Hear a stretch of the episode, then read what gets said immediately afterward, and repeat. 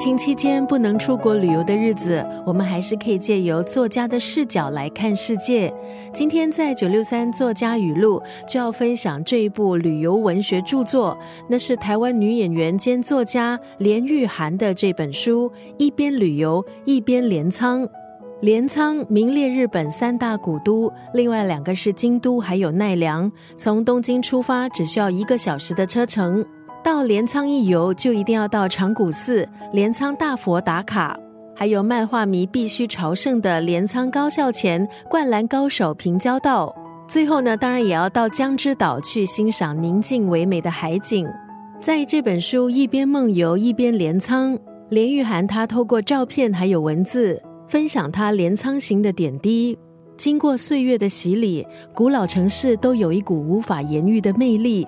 连玉涵就在这本旅游文学作品提到：“我喜欢老东西，常觉得当一切陈旧暗淡下来之后，情感就浮上来，就像海水退潮，那些留在沙滩上闪闪发亮的贝壳一样。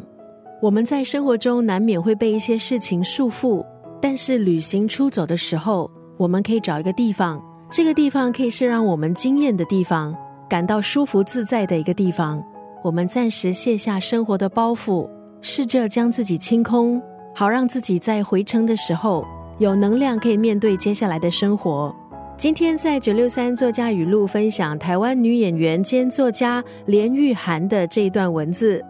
我喜欢老东西，常觉得当一切陈旧暗淡下来之后，情感就浮上来，就像海水退潮，那些留在沙滩上闪闪发亮的贝壳一样。